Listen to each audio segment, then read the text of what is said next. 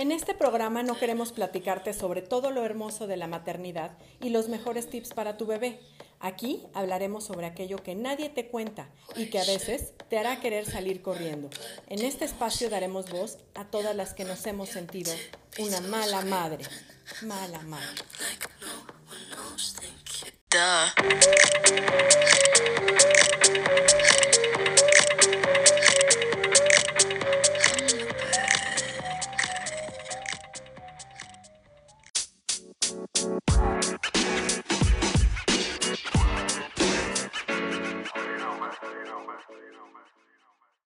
Hola, ¿qué tal? Muy buenas tardes. Yo soy Adriana Lozada y como siempre me da muchísimo gusto darles la bienvenida a un episodio más de Crónicas de Mala Madre. Y pues el día de hoy tengo una invitada con quien eh, tenía mucho interés de, hacer este, esta grabación para platicarles sobre un tema que me encanta y que bueno, ahorita que, que se las presente ya platicaremos un poquito más al respecto, pero bueno, ella es Carla Hiver, quien es pues esposa, madre eh, de niños maravillosos, de dos niños maravillosos, propios y adoptados, y además pues es una emprendedora, creadora de diferentes eh, alternativas y herramientas, tanto para la parte de la crianza como también para el desarrollo de los niños. Es entrenadora de familias en disciplina positiva, también coach de crianza, dula de parto y posparto, eh, también instructora de yoga para familias y niños y bueno, en general es un estuche de monerías, podríamos decir, porque pues ya tiene bastantes años de estar dedicada y muy entregada a esta labor, que especialmente pues todo lo que, lo que gira en torno de la crianza, me parece que ha sido tu pasión. Carla, ¿cómo estás? ¿Cómo te va? Hola, bien, gracias. Eh, sí, definitivamente creo que encontré desde muy temprana edad que la crianza era como la forma de transformar la sociedad. No me gustaba la sociedad en la que vivía, no me gustó la familia en la que crecí, definitivamente no me gustó mi crianza y, pensé que tenía que haber algo mejor. Y de ahí empecé un camino largo, largo, largo, largo hasta, hasta donde estoy ahorita, ¿no? Sí, por supuesto. Y bueno, pues la verdad es que nada más como referencia, eh, Carla y yo tuvimos la oportunidad de coincidir en una de estas este, eh, entrenamientos, ¿no? De crianza, de disciplina positiva. Y pues platicando con ella fue que dije, la verdad es que me encantaría tener a alguien que comparta un poco mi visión y poder platicar al respecto de eh, pues las diferentes alternativas que se ofrecen. Hoy en día, la verdad, creo que afortunadamente veo cada vez más un cambio en la visión en que los padres desde unos años para acá hemos buscado como tener este, quizá yo le llamaría despertar, ¿no? En el sentido de pensar en no repetir nada más los viejos patrones con los que nosotros mismos fuimos criados, sino eh, pues realmente tratar de buscar alternativas diferentes y no porque juzguemos que nuestros papás lo hicieron muy mal, sino porque quizá muchas veces la idea es pensar que hay una forma siempre de poder mejorar y seguir evolucionando, ¿no? Como, como personas y como sociedad. Exacto, o sea, no se trata de juzgar porque si nos ponemos en un punto de juzgar, creo que nos convertimos nuevamente en eso que queremos evitar, ¿no? Exacto, sí, así es. Y bueno, la verdad es que lo interesante aquí es eh, ver cómo hoy hay tantas alternativas, tantas propuestas.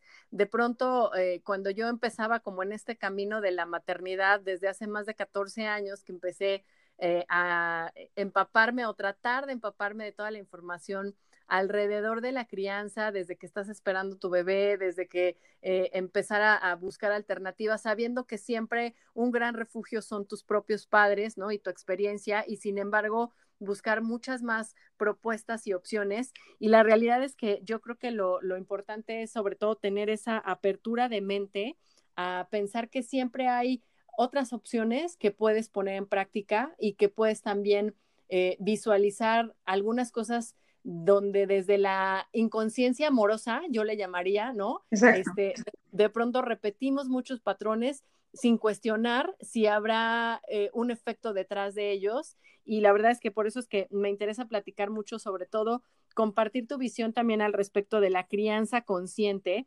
Hoy hay muchas teorías, hay muchas corrientes. Yo la verdad es que me he topado con una infinidad de libros respecto de crianza, en su mayoría creo que em, he encontrado cosas muy buenas, muy enriquecedoras, pero básicamente la mayoría de estos intentos, creo, se basan en la idea de control, ¿no? De, de querer darnos recetas, de querer responder a esas preguntas que seguramente todos los papás nos hacemos de cómo le voy a hacer cuando de pronto siento que esto se salió de mis manos, cuando ya no puedo, cuando desde el amor quiero hacerlo lo mejor que puedo, pero me encuentro frustrado, me encuentro con que no resulta como es, porque justamente los niños, así de cliché como se escucha, no vienen con manual y ninguno es diferente y los papás tampoco.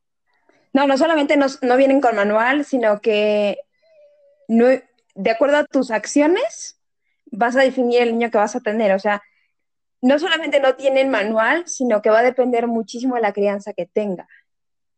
Por supuesto, la verdad es que en algún punto yo eh, platicaba también con, con, una especialista en crianza y, llegábamos como a un buen acuerdo respecto a que los niños traen ya una esencia, por supuesto que traen una personalidad, por supuesto que traen un espíritu y, y un, un, ser maravilloso que cada uno tenemos y que la, eh, manera más clara de verlo quizá es con los hermanos, ¿no? Que puedas tener pocos o muchos hermanos, todos son diferentes a pesar de ser criados en un entorno similar, con los mismos padres, etcétera. Y sin embargo, lo que, lo que también hacíamos hincapié es cómo a lo largo de la vida y sobre todo en los primeros años de la infancia, pareciera que los niños em, son como, un, como una vasija de arcilla, ¿no? Y entonces en esos primeros años es cuando esa arcilla todavía tiene la capacidad de moldearse, todavía tiene esa opción de poderle dar cierta forma y encauzar. Y Exacto, le pones tantita agua, le tallas bonito y cae, ¿no? Exacto, y entonces a pesar de que ya su esencia no la vas a transformar al, al 100%, pero sí puedes darle como esa contención y eso, y de eso dependerá mucho el ser humano que se va a forjar y el adulto que va a, a, ser con el paso de los años, que yo creo que no hay mucho que pensarle si volteamos a ver todas las experiencias de vida y la mayoría de la gente y su personalidad y su forma de actuar siempre tiene un origen en su infancia y en cómo fuimos criados. Yo honestamente creo que tenemos la muy triste historia de que pocos llegamos a ser quienes venimos a hacer este mundo, justamente por todas estas, vamos a decir, cajas que nos meten cuando somos niños. Eh, tienes que caber en esta caja porque eres malcriado, porque te comportas así. Tienes que caber en esta caja porque si no me haces caso, eh, eres un rebelde. Y entonces le dice al niño que es un rebelde y el niño va a vivir para ser un rebelde. Claro, claro, sí, por supuesto. Un poco como en, eh, hacernos muy conscientes y por eso me encanta esta parte de la crianza consciente o la paternidad consciente, porque justamente apela a eso, ¿no? A que tengamos esta em, eh, eh, voz interior que nos diga, de verdad, seamos conscientes de todo lo que influimos en nuestro decir, en la manera en cómo los mensajes que le damos de manera directa, pero sobre todo indirectamente a nuestros hijos. Y repito, siempre es desde el amor o la mayoría de las veces, en el 99% de los casos, creo que los papás actuamos desde el amor, pero cuando esa inconsciencia nos ataca, de repente ese actuar, pues no, no nos damos cuenta de que estamos eh, sembrando en ellos ciertas creencias, ciertos paradigmas, eh, ciertas declaraciones que se van haciendo parte de su vida y que a la larga pues resulta cada vez más difícil. La terapia es maravillosa, pero siempre que podamos, y es inevitable, creo yo, ¿no? Por más que intentemos ser los padres perfectos, pero en la medida que podamos nosotros evitar dejar estas huellas, eh, eh, pues tan fuertes en nuestros hijos, las huellas que no son positivas, digamos, pues mejor labor estaremos haciendo. Exacto. Yo creo que más bien eh, todo esto es debido a una confusión social porque por todos lados escuchamos que los niños son capaces de hacer ciertas cosas que honestamente no son capaces de hacer, como controlar sus emociones, controlar su físico, o sea, su cuerpo físico no lo pueden controlar, eh, no tienen desarrollado un cerebro eh, racional, no pueden ir al baño a la edad que nos dicen que pueden ir al baño, y sin embargo son súper capaces de tolerar muchas cosas emocionales. Son capaces de tolerar la frustración, son capaces de tolerar la tristeza, son capaces de tolerar el enojo, son capaces de tolerar inclusive las pérdidas, pero nos requieren a nosotros. Exacto, y sobre todo, ¿sabes por qué? Porque creo que para mí una gran lección de vida que, lo ha sido durante todos estos años y en el tiempo que llevo, pues intentando siempre hacer mi mejor esfuerzo, creo, como la mayoría, es los niños también siempre, desde, desde que somos muy pequeñitos, traemos como esta, este chip, digamos, de buscar agradar a nuestros padres. Eh, es, es, una forma de demostrar nuestro amor por ellos, que en un principio, pues cuando venimos a este mundo es nuestro único vínculo con el mundo y poco a poco nos vamos abriendo y nos vamos haciendo parte de lo demás. Pero en primera instancia, nuestros padres son nuestro contacto con el mundo y en ese afán de agradarlos, de pronto eh, podemos como oprimir muchísimo su espíritu buscando imponer en ellos ciertas actitudes, ciertas conductas, que además cuando ya nos sentamos a pensarlo bien, decimos, híjole, de verdad, verdad, verdad, ¿cuántas veces hemos escuchado? Y es que los niños desobedientes, ¿de verdad quieres un ser humano ciegamente obediente ante cualquier autoridad en la vida? Yo honestamente creo que no. Es como, yo, yo se los digo así, ¿a ti te gustaría que llegara el jefe de tu hijo y le dijera, que no se puede levantar al baño a partir de que llega y se sienta en su lugar y no puede voltear y no puede comer y no puede respirar y solo puede trabajar. Y me dice, no, bueno, entonces, ¿por qué lo haces tú con tu hijo? Claro, claro, por supuesto, sí. No, y la verdad es que sí creo que, como decía eh, en un principio, afortunadamente ha sido una transformación que poco a poco hemos visto cómo empezamos como en algunos aspectos a cada generación ha ido haciendo su aporte, diría yo, ¿no? Porque a lo mejor si yo pienso en mi abuela o en mi bisabuela, pues era una sociedad todavía donde los niños ni siquiera tenían voz y voto, ni siquiera tenían un, un, decir, ¿no? Absolutamente nada. De pronto pareciera que muchas veces la sociedad consideraba que eran mini adultos y que tenían que comportarse perfectamente en todos los sentidos y obedecer ciegamente todo lo que sus padres, con todos los traumas y con todas las cuestiones que venían arrastrando sus propios padres tuvieran, ¿no? Y entonces este, se, volvía una cuestión de decirles incluso qué tenían que estudiar, cómo comportarse, cómo caminar, cómo vestirse, cómo absolutamente todo. Vamos avanzando, pero todavía nos falta muchísimo. Exactamente, yo a veces hago la, la analogía de decir, mira, ¿te acuerdas cómo eran antes las mujeres? Hace muchísimos años Sí. Que eran propiedad de un hombre. Hoy los niños siguen siendo propiedad de los papás.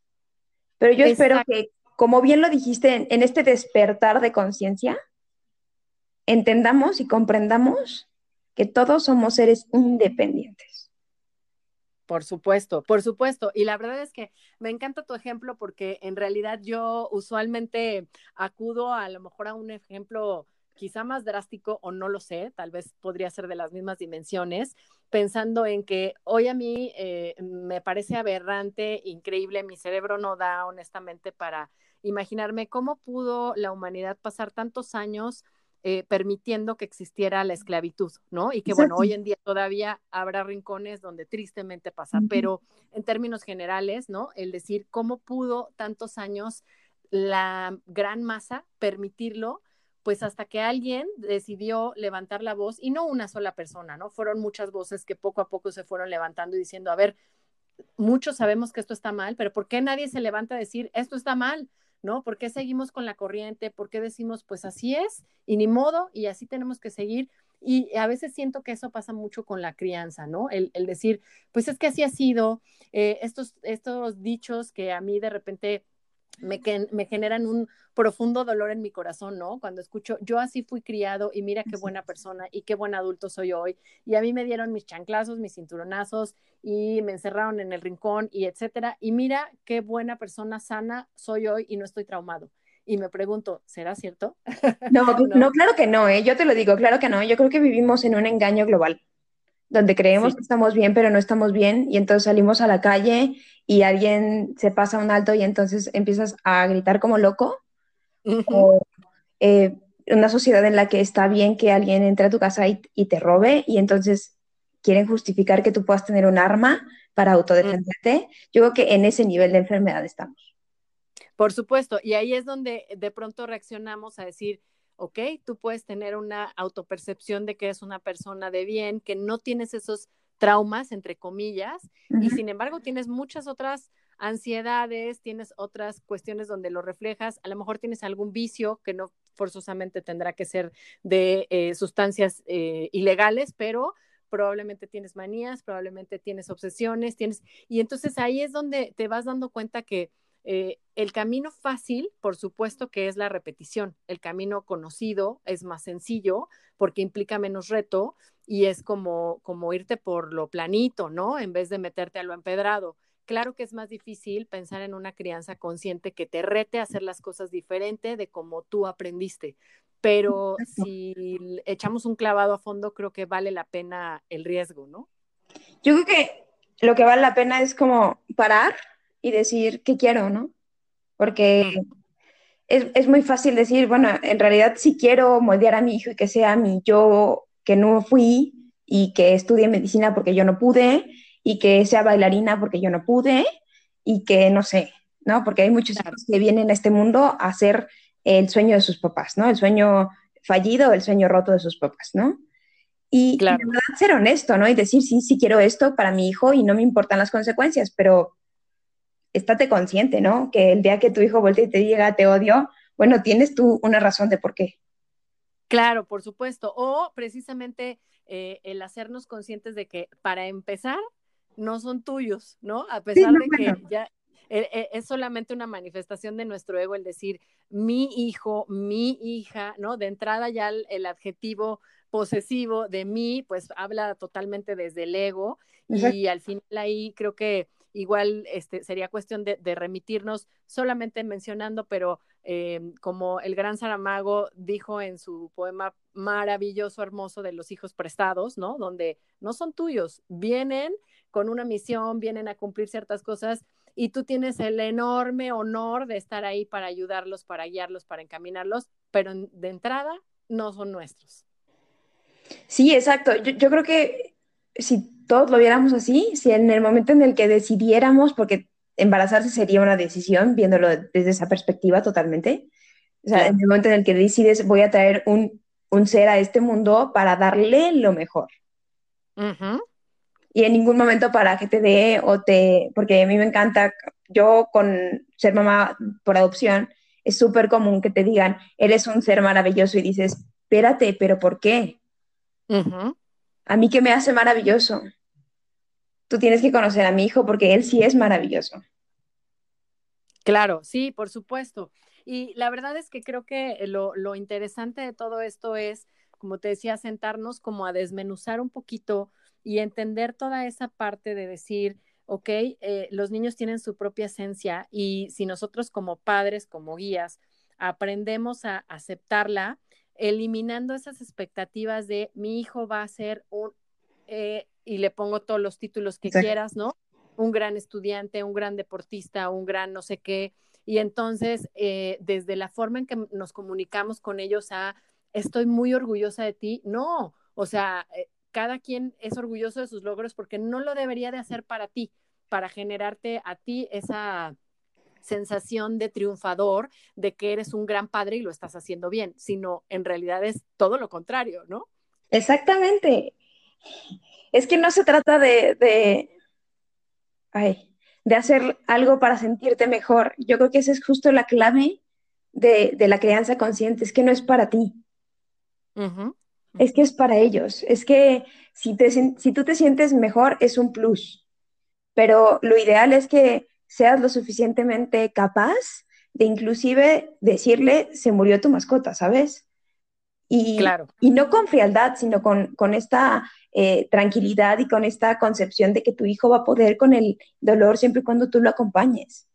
Que Por supuesto. seamos capaces de creerlos capaces y, y seres maravillosos porque a partir de eso, los vamos a poder criar con libertad, sin tantos límites. O sea, yo entiendo que hay que poner límites porque no puedes ver la tele todo el tiempo, ¿no?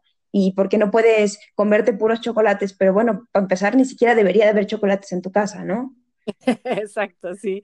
Sí, sí, sí, por supuesto. La verdad es que, como bien dices, en ningún momento estamos sugiriendo que no haya límites y que los niños crezcan de manera silvestre, ¿no? Como cualquier ramita en, en el campo, porque no es la idea, precisamente por eso tenemos esa enorme tarea de, de, guiarlos y de darles esa contención, porque me encanta a mí también esta otra metáfora de si tú cruzas por un puente, pues por supuesto que prefiero que tenga barandales, ¿no? Esos límites me dan confianza, me hacen sentirme seguro, y me permiten avanzar con paso más firme que si no los tengo y estoy más preocupado por no caerme. lo mismo sucede con la crianza, ¿no? Por supuesto que los límites deben ser necesarios, pero son límites amorosos desde la conciencia de no vengo a imponer mis ideas sobre tu esencia, vengo a enseñarte eh, el camino, a alumbrarte básicamente el camino que tú ya tienes y que es tu propio camino, que no vienes aquí a complementarme a mí, ni a cumplir mis sueños frustrados,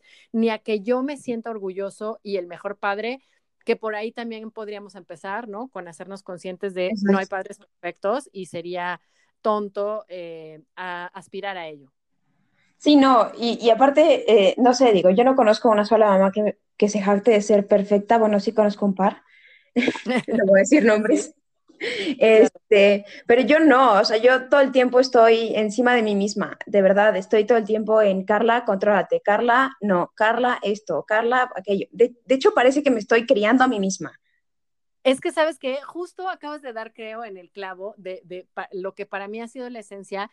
Y bueno, en algún punto creo que nos brincamos el hacer referencia a que eh, hemos platicado de, que nos hemos acercado a muchos materiales de crianza, pero ahora en especial en esta cuestión de la paternidad consciente, hay una autora que yo de verdad admiro y que ha sido para mí un parteaguas y ha sido como una revolución en mi cabeza, decir, wow, verdaderamente encuentro una propuesta sí revolucionaria, diría yo, ¿no? Muy diferente a estas recetas de cocina que ofrecen muchísimos, muchísimos autores, que creo que igual es desde la mejor intención, desde su experiencia, desde tratar de ofrecer soluciones, y lo entrecomillo, porque justamente los hijos no son un problema que requiera una solución. Sin embargo, a veces así lo vemos los papás, ¿no? Como estoy en una cuestión inmanejable, yo soy el que estoy desesperado, el que siento que no encuentro la manera de hacerlo y busco esos manuales que me digan, ah, para la letra A el resultado es B, para la C, para y así, ¿no? Exacto. Entonces, esta mujer que te funcione como varita mágica, ¿no? Exactamente, como si fuera una, una varita mágica que te va a solucionar esos problemas. Y esta autora, que la verdad es que para mí ha sido, como te digo, increíble conocer toda su filosofía, que es la doctora Shefali Savari, que es una psicóloga clínica, que tiene pues un doctorado en psicología infantil y que tiene además muchos años de haber trabajado en, en la práctica eh, de terapias y demás. Es una mujer originaria de la India, pero que fue después, eh, eh, se crió allá y después vino a hacer sus estudios de este lado del mundo a Estados Unidos.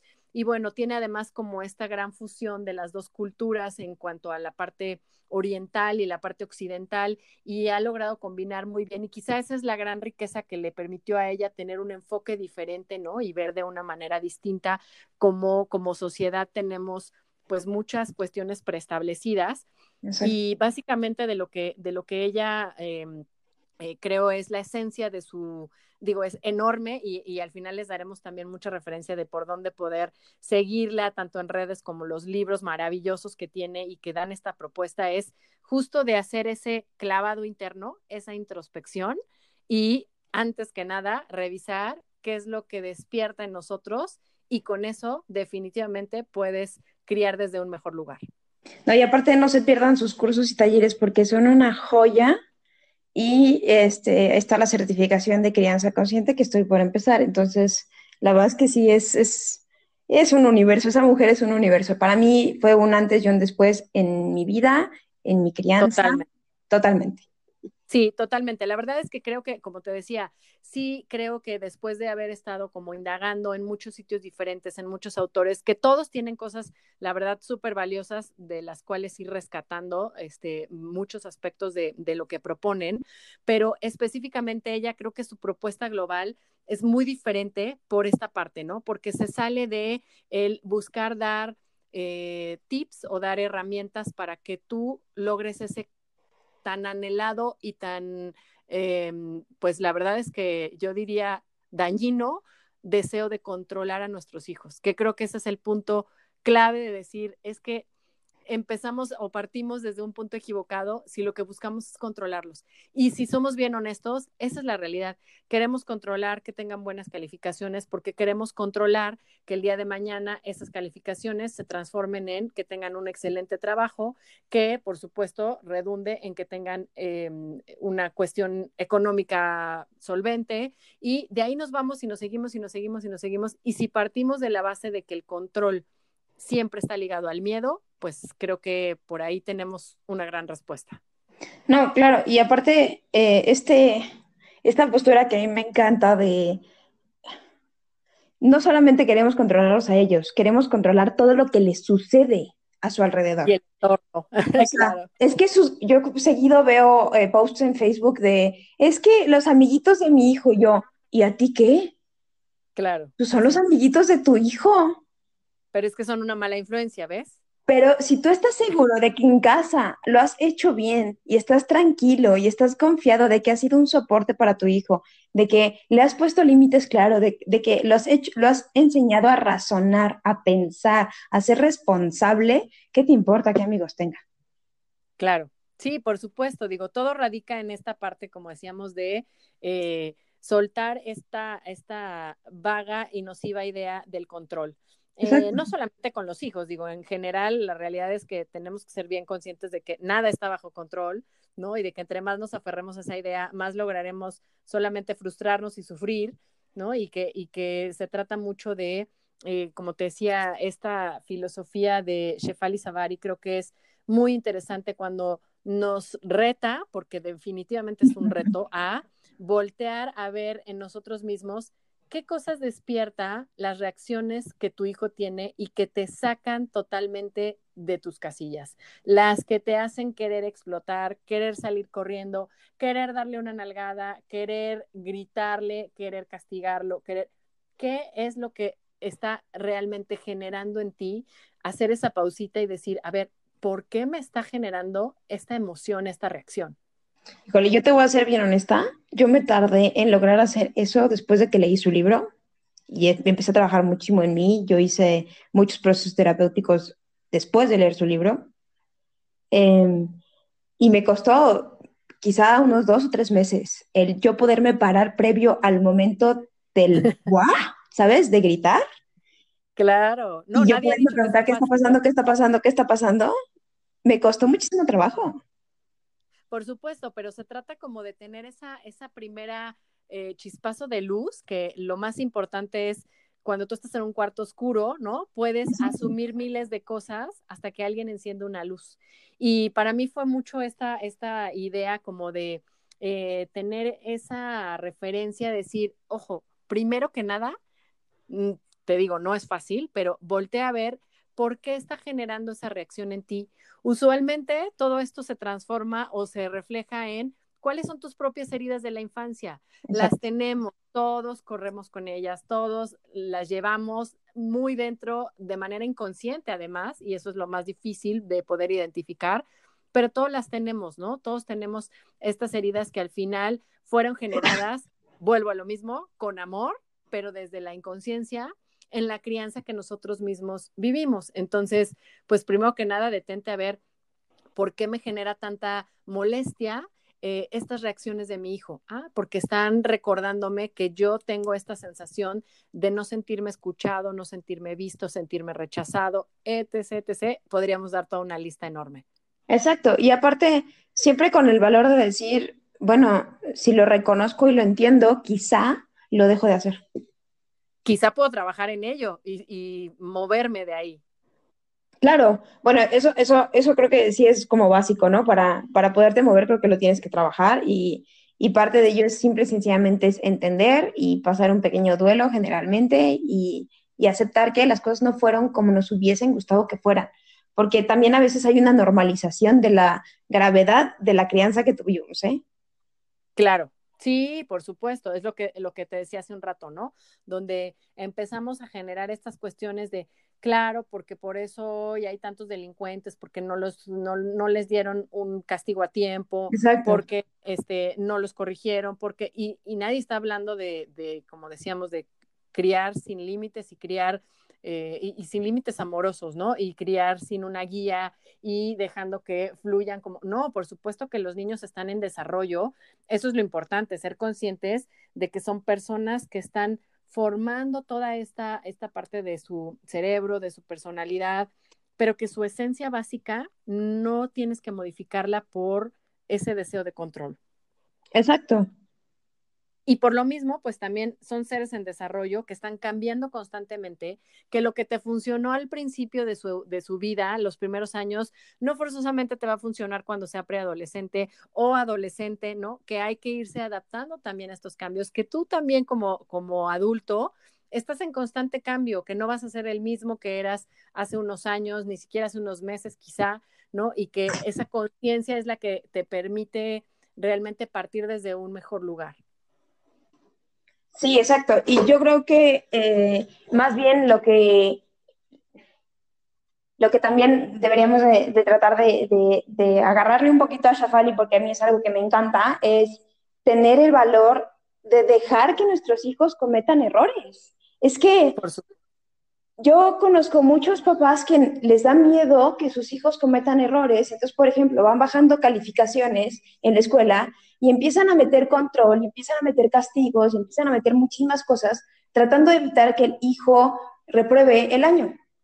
En lugar de permitirle experimentar qué se siente perder un año para que él pueda obtener un aprendizaje de ello. Por supuesto. No, pero realmente si somos muy honestos, la mayoría de las veces, eh, como decía hace rato, es ese miedo, ¿no? A pensar que em, esta reacción, por poner el ejemplo que pones ahorita de las calificaciones, lo va a llevar a ser un mal estudiante. Entonces, yo ya me fui años, años luz hacia adelante a decir, si es un mal estudiante, no va a acabar la escuela, no va a poder ser nadie, no va a tener un buen trabajo, no va, no, va, va, va. Y además, y muy importante, quizá de manera inconsciente, yo voy a quedar como un mal padre. Yo voy a, parecerá que yo fracasé como padre si yo no logro tener un hijo que sea el mejor estudiante, ¿no? Entonces, desde ahí parte mucho también ese deseo de modificar algo que está siendo a lo mejor natural y una fase de aprendizaje para tu hijo por cómo te va a hacer ver a ti, ¿no? Digo, la mejor prueba es como la mayoría de nosotros no corregimos igual en público que en privado, ¿no? Por supuesto, por la imagen que queremos dar ante el resto de los observadores. Exacto, sí. Nos preocupa más lo que piensa la gente que lo que sucede realmente. Por supuesto, y ese, ese es un primer eh, signo de hacernos conscientes de decir, bueno, la verdad es que todos creo hacemos nuestro mejor esfuerzo, pero no es una competencia, no estamos aquí para ver quién se llevó el premio a la mejor mamá, ¿no? A la que logra tener más paciencia, a la que le prepara los lunch más saludables, que no por eso implica que no lo hagas, pero que de pronto se vuelve, pareciera que se vuelve ya una competencia entre quién es la mejor mamá, la más presente, la más atenta, sin tomar en cuenta que cada quien vive circunstancias muy diferentes. Justo el tema de la competencia, creo que ahí va, radica muchísimo, porque no solamente competimos como mamás, también competimos con nuestros hijos. O sea, es como una competencia constante socialmente hablando, donde mi hijo esto y, y yo esto y tú aquello. Y, y alguien comenta algo y, inmediatamente se van al ataque y a la comparación. Claro, sí, y además eh, eso no nos permite em, regresar como a una de las grandes, grandes enseñanzas también que creo que, que vale la pena destacar, que es que los hijos vienen a enseñarnos mucho más a nosotros, de nosotros mismos y hasta de la vida misma, que nosotros a ellos. Y cuando somos conscientes de eso, creo que la perspectiva puede cambiar muchísimo y te abre todas las posibilidades. Ay, eso es tan cierto porque, por ejemplo, eh, yo ahora me dedico mucho a observar a mis hijos y cuando me empiezo a enojar, mi hijo Franco me, ya me dice, mamá, te estás enojando. Claro, claro, no, son nuestro gran espejo y nuestros grandes maestros, eso sin duda. Pero sabes que es mucho más fácil decirlo que verdaderamente llevarlo a cabo y decir, a ver, detente, él es tu maestro, ¿qué te está enseñando en este momento que quieres salir corriendo y aventarte por la ventana? Pero es que creo que también tiene mucho que ver con lo que vivimos. Es que es que es inconsciente a veces el, eh, esta, esta necesidad de creer que somos superiores simple y sencillamente porque somos más grandes. Por supuesto, claro, sí, sí, totalmente. Eh, fíjate que hay una frase, digo, de entre, te digo, las muchísimas cuestiones que, a mí me han parecido valiosísimas y muy enriquecedoras de, tratar de, pues realmente incorporar a tu vida, que no es fácil, pero una de las cosas que dice eh, Shefali Sabari que me encanta es que dice que el espíritu de tu hijo es infinitamente sabio. Y cuando verdaderamente esa, esa frase resuena en ti y la haces parte de, y recurres a ella cuando estás en esos momentos de desesperación, es un super bálsamo, ¿no? Decir, de verdad, sé consciente de cómo su espíritu es infinitamente sabio, tanto para él como para ti, para lo que te está viniendo a enseñar a ti, como para su proceso de transformación y evolución. Exacto, tú eras infinitamente sano cuando eras niño. Claro, por supuesto. Pero la vida te sucedió. Exactamente, pero, pero ¿qué crees? Que lo maravilloso de la paternidad, la maternidad, es que es esa segunda oportunidad o tercera o las que te vengan, ¿no? De poder recursar, de poder reconectar con ese niño interior a través de tus hijos en muchísimos aspectos, ¿eh? La verdad es que uno lo puede ver hasta, eh, hasta en el tema que pudiera parecer muy superficial, en la parte académica, en la parte del juego, de acordarte cómo eh, te tirabas a ver las nubes y cómo si no tuvieras un hijo pequeño, no lo volverías a hacer de adulto, difícilmente, ¿no? Entonces, ¿cómo, ¿cómo reconectar con ese niño a través de tus hijos? Esa es la gran maravilla que creo que a veces nos falta incorporar como adultos en este mundo de adultos. Exacto. Y a veces creemos que sí convivimos con los niños y dice, y, y, somos papás que decimos, no, yo sí tengo tiempo de calidad, ¿no? Esta famosa frase que a veces la alucino, ¿no? El tiempo de calidad. Entonces, este... Yo la cambiaría tiempo de conexión. Exacto, más bien tiempo de conexión, ¿no? Y entonces les empiezas a hacer como preguntas de, ajá, ¿y qué haces cuando estás con tu hijo? Ah, no, pues no sé, vemos la tele. Pues eso, honestamente, y desde mi muy, mi muy humilde opinión, no es conectar. Sí, estás sentado al lado de, de, tu hijo viendo un programa, pero no estás conectando con él, no estás platicando con él, no se están viendo los ojos, no están disfrutando juntos, ¿sabes? Eh, no es lo mismo ver la televisión que jugar un juego de mesa, por ejemplo.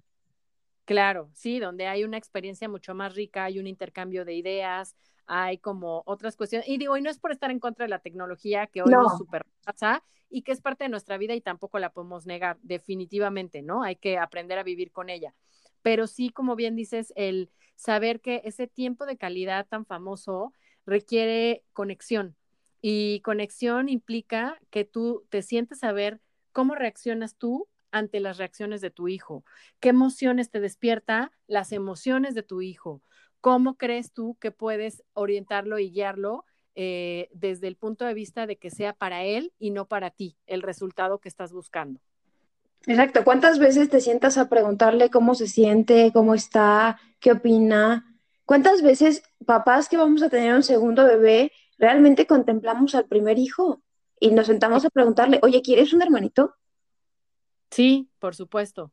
Claro, y además también como el, poder tener esta, esta conciencia y esta apertura de decir, usualmente, ¿no? Los niños eh, vienen con, eh, dentro de esa sabiduría que mencionábamos, y también mm, es muy, muy común escuchar que de pronto los adultos creemos que ellos traen esa contaminación que nosotros ya tenemos como adultos y queremos adjudicarles cosas que realmente no tienen, como pensar que son manipuladores, que están intentando tomarnos el pelo, que están buscando eh, apretar nuestros botones de manera consciente y maliciosa, ¿no? Para llevarte al punto de este, tu quiebre. Que son chantajistas. Exactamente, ser chantajistas y demás. Y dices, no, en realidad si nos detenemos a decir, ¿por qué está reaccionando cómo está reaccionando. Realmente, ¿qué es lo que está detrás de esa emoción, detrás de ese berrinche, detrás de ese volteón de ojos cuando son más grandes, ¿no? Detrás de esa contestación y de esa actitud rebelde, desenfadada o retadora o etcétera, y decir, ok, antes de generar mi impulso de me prendo porque esto me genera y me recuerda esos traumas inconscientes que yo traigo, que sí los tengo y todos los tenemos por más que queramos dejarlos. ¿Qué es lo que está detonando eso en mí y por qué se está haciendo eh, expuesto por él, ¿no? Sentarnos a decir, seamos más curiosos, ¿qué hay detrás de todo eso? Claro, y, y también invitarlos, de verdad, es que hay muchísimos, hay muchísimas veces que no nos sentimos como con la capacidad de contarles las cosas, ¿no? Por ejemplo, se muere algún familiar y no les decimos, no les contamos. Y no importa que... En este afán de falta protección. Exacto. de, que no, de que todo mundo te dice no llores enfrente de tu hijo. Es que si, te ve llorar, va a pensar que, este, que estás triste o que tú tienes que ser fuerte por tus hijos. Ah, ¿cómo escucho eso? Uy, claro, sí, sí, sí. Sí, una frase muy bien intencionada y muy dañina. Porque no es cierto, ellos necesitan verte, verte pasar por la emoción y decir, ah, mira, si se pasa por una emoción, ah, mira, ya, listo. Claro. Igualmente que se vale decirles, ¿sabes qué? La regué, ¿no? Y ahí me gustaría retomar esa parte porque de pronto eh, yo digo, cuando yo descubrí toda la, propuesta de la doctora Shefali, decía, wow, ¿cómo es que no encontré yo este libro y, y esta propuesta? Hace muchos más años, ¿no? Creo que me hubiera ahorrado por ahí muchísimas este, cuestiones, conflictos y demás. Y bueno, sí creo también en que, en que hay un cierto orden de las cosas, ¿no? Que, que de repente es perfecto, aunque creamos que no. Y el saber que nunca es tarde, nunca es tarde para reconectar, nunca es tarde. Quizá te va a costar un poco más de trabajo, eso es definitivo, ¿no? Entre más pequeñitos tengamos esta conciencia de cómo los estamos criando, seguramente mejores resultados podremos tener y más transitable y más fácil será el camino de la paternidad. Pero nunca es tarde para regresar y buscar esta conexión. No, y tampoco para regresar y sanar lo que sea que haya que sanar, porque cuando, cuando lo ves con otros ojos, porque yo creo que eso es lo que hace el libro o cualquier libro, cualquier curso de la autora Shafali es, te cambia la perspectiva. Yo siempre digo, eh, todo depende del cristal con el que se mira. Y este es un libro que te cambia la perspectiva. Claro, sí, por supuesto. Y, como dices, eh, sanar esa parte haciéndola consciente desde, desde un lugar amoroso, sabiendo que, como lo dije al principio, nadie está juzgando que tus padres lo hayan hecho bien o mal, simplemente cada quien hizo lo mejor que pudo con las herramientas que tenía a la mano en ese momento o con lo que su curiosidad le permitió indagar en ese momento, ¿no? Realmente creo que esfuerzos por buscar eh, tener alternativas de mejores modelos de crianza ha habido siempre. Yo me he encontrado con una infinidad de materiales desde, uff, ¿no? Este, desde el siglo pasado y antepasado, donde siempre ha habido estas propuestas claro, cada vez se escucha que tienen más eco en la sociedad, como decíamos, creo que es parte de una evolución social y me encanta que, pueda ser así, pero definitivamente siempre ha habido estas voces que dicen, híjole, ¿por qué no buscamos una forma que no implique solo repetir patrones porque es la salida fácil? Ay, mira, yo ahí sí honestamente me voy mucho con la corriente de Laura Gutman. Eh, ella dice que Sí, ella dice que socialmente estamos diseñados para crear guerreros. Y por eso es que tenemos tantas creencias basadas en esta separación del bebé de la mamá, en esta eh, que hacer sufrir a los niños, hacer sufrir a las mujeres, porque inconscientemente es como eh, es de una viene de una corriente bélica. Mm, de supervivencia, que quizá más bien eh, e, esa es la cuestión de eh, la evolución social ah, rebasa por mucho el ritmo en el que la evolución biológica, ¿no? Lo puede alcanzar. Exacto, y ahora viene una corriente que, como bien lo dijiste desde el principio, esto es un despertar y en el despertar va a haber una lluvia de información, muchísima información, y, y creo que parte de esto es tratar de que la gente vea lo que necesite ver. Claro, sí, sí, por supuesto, por supuesto. La verdad es que pues eh, yo creo que, eh, como decíamos, es, es un tema amplísimo. Podríamos dedicarle muchísimas horas a hablar de ello. La doctora Shefali tiene mucha información que compartir gratuita, en línea, más sus libros, que de verdad son una maravilla. Eh, yo les voy a dejar las ligas en nuestras redes sociales también de Crónicas de Mala Madre.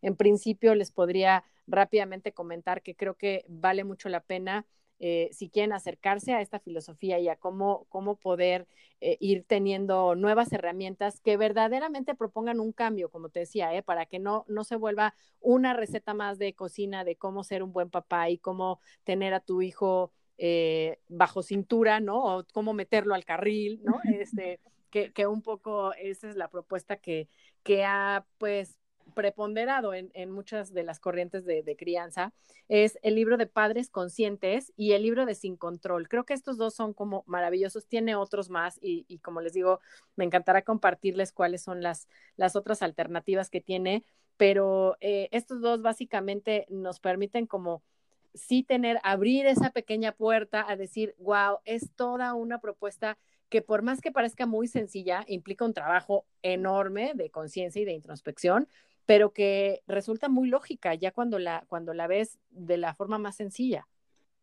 Honestamente, sus libros son para nosotros, para los papás, para...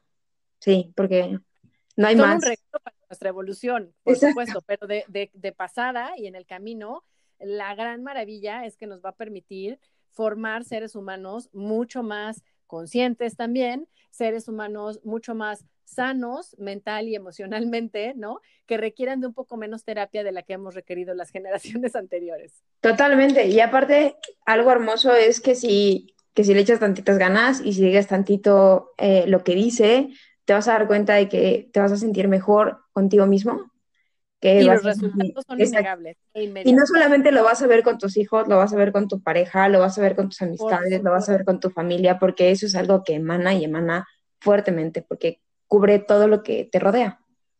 Por supuesto, la verdad es que creo que el gran, el gran valor de todo esto radica en eso, en que al momento que nosotros estamos en esta búsqueda, y creo que por eso eh, de verdad es, es el gran, gran regalo de la vida, digo yo, respeto, la verdad es que respeto a la gente que tome la decisión de no tener hijos, por supuesto, pero sí creo que el gran, gran regalo de la maternidad es todo lo que puede despertar en ti, en esa introspección, en todo lo que puedes ir descubriendo de ti mismo a través de tus hijos y a través de buscar esas herramientas para eh, ser su guía y para hacer su contención y para darles mejores opciones y mejores alternativas en la vida es ese descubrimiento de ti mismo y Shefali lo pone muy, muy claramente como son tu espejo y cómo es tan sencillo y a la vez tan difícil como voltear a verte internamente, qué despierta en ti, por qué, cuáles son esas heridas que traes y cómo buscar sanarlas para que al final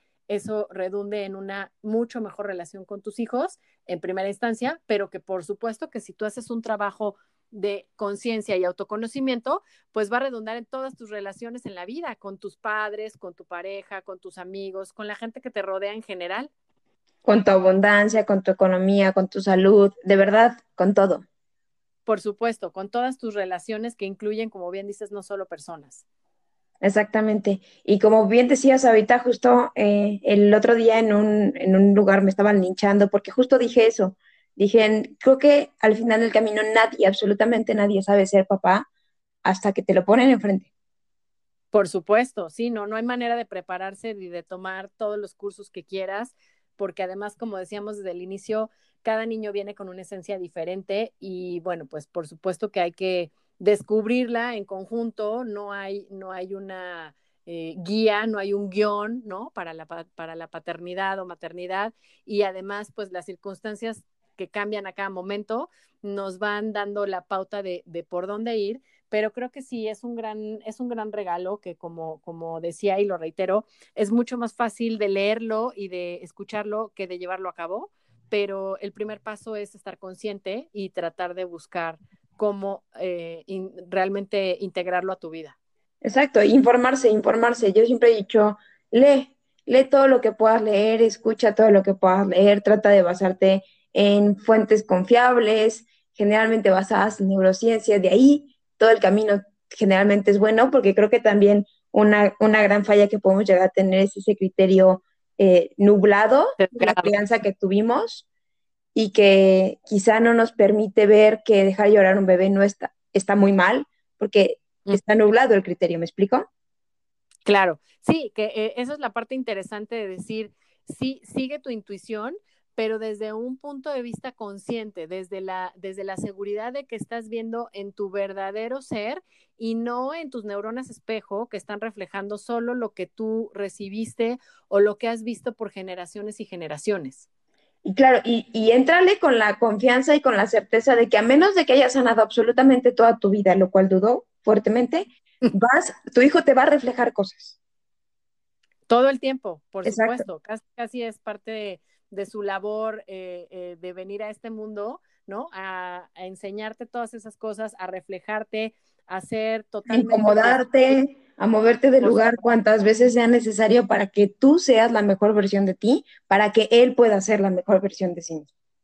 Claro, es totalmente una relación 100% recíproca, ¿no? Que nos permite crecer a ambos y al final del día, pues lograr tener mucho más plenitud de nuestra vida y, realmente eh, ayudarlos a volverse esos seres humanos sanos emocionalmente, que verdaderamente yo creo que eh, si pudiéramos preguntar a los papás del mundo, yo creo que en el 99% de los casos todos responderíamos que lo que queremos es que nuestros hijos sean felices, ¿no?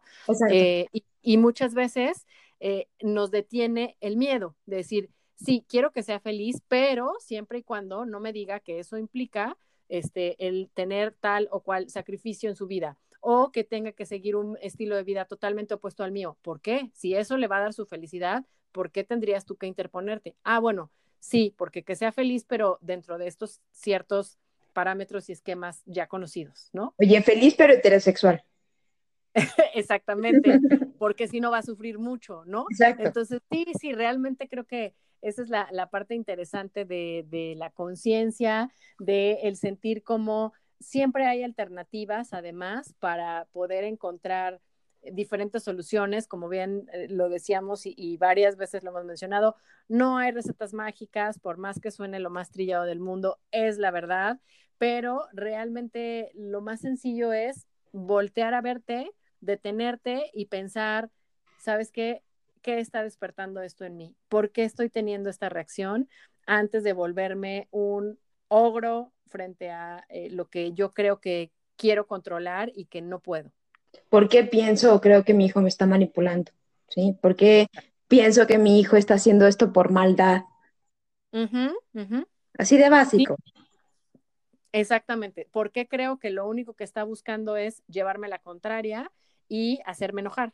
¿No? Y que además mi reacción pues eh, tenga que ser punitiva nada más y tenga que ser por su bien, ¿no? Este, como, como aquellos otros dichos también de esto te duele más a ti que a mí, falso, mentira. De verdad que no es así, porque las heridas de la infancia eh, usualmente tardan mucho en sanar y si no se trabajan, se pueden quedar ahí para siempre.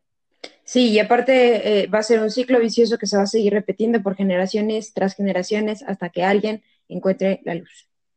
Por supuesto, como dices, ese es el gran reto y, al final también el gran regalo que podemos tener de ser nosotros agentes de cambio y transformar nuestra sociedad, porque por, por idealista que suene, esa es la verdad. Si nosotros logramos que la siguiente generación de seres humanos y de adultos vengan con, con, mayor salud emocional y mental, seguramente eso se va a ver reflejado en mejores sociedades, en una mejor humanidad en todos los sentidos. Y también recordar que la crianza tiene que ser a fuerza en tribu y en esa tribu que, te, que hable tu idioma, porque si te metes en una tribu que no habla tu idioma y ahí recomiendan cosas que tú no quieres, no te vas a sentir parte de y no te vas a sentir acompañado y la crianza se tiene que hacer acompañado, es obligatorio. Claro, al contrario, te vas a sentir juzgado y te vas a sentir que lo estás haciendo todo mal. Exacto, y eso no es deseable. Así es. Pues bueno, la verdad es que como decíamos, Carla, podríamos eh, seguir platicando por horas al respecto. Lo que queríamos era compartirles un poquito de esto que ha sido totalmente una revelación y este, una, una gran luz en el camino, en nuestro camino de crianza. Eh, y mira que hemos estado también expuestos a muchas otras propuestas y corrientes, pero creo que para mí hasta hoy en día eh, todas muy valiosas, pero si tuviera que poner la, ganadora para mí hasta hoy ha sido esta y por eso se las recomendamos ampliamente. Sí, definitivamente comparto contigo. Para mí esta es la ganadora de ganadoras. Así es. Y bueno, pues también invitarlos a que nos sigan en redes, a que se acerquen también a la propuesta tan interesante que tú tienes, tanto para la cuestión de, eh, herramientas de crianza, también como eh, lo que tienes con respecto a juguetes didácticos. Cuéntanos un poquito dónde te pueden encontrar, Carla. Ya, bueno, eh, de hecho tengo los libros de, de Shafali Tzabari, por si los quieren comprar, están en www.foshtoys.com. Estoy en Instagram como... de verdad. Sí. Es una gran inversión. Sí, de verdad, sí, y, los tengo en español, los tengo en inglés, por si te gustan, no importa. También están en Audible, excelentes libros. Y tengo también una, un gran repertorio de diferentes eh, corrientes de disciplina de crianza, siempre enfocados en el bien y el bienestar del niño. Eh, soy coach de crianza consciente, tomando un poquito de todo. A me gusta agarrar chile, mole, pozole y guacamole. Un surtido rico, como digo yo. Pero siempre desde la conciencia y, y, siempre desde yo, papá, tengo que transformarme. Yo no recibo eh, papás que quieren cambiar a sus hijos porque yo a los hijos no les puedo hacer nada. Exactamente, por supuesto. No, realmente eh, concuerdo contigo. Entonces, pues eh, sigan a, Carla y todo lo que ella tiene para ofrecerles en foshtoys.com. Les voy a dejar igual todos los datos en nuestras redes para que puedan ubicarla y localizarla. Y pues muchísimas gracias por compartir este espacio conmigo, Carla. Sé que tendremos oportunidad de volver a coincidir de manera virtual y presencial y, me encantará que podamos seguir este, pues discutiendo estas ideas que enriquecen muchísimo todo lo que uno va jalando y tratando de justamente de llevar, de, de ser en este camino de la crianza, pues lo mejor posible, ¿no? mil gracias a ti por invitarme. Para mí fue un placer. Me encanta hablar de estos temas. Así es, pues muchísimas gracias, Carla. Gracias también a ustedes por estar con nosotros en un episodio más. Por favor, como siempre, los invito a que compartan esta información con quien le pueda ser útil y a que nos sigan en Facebook e Instagram como Crónicas de Mala Madre. Muchas gracias y un abrazo. Chao.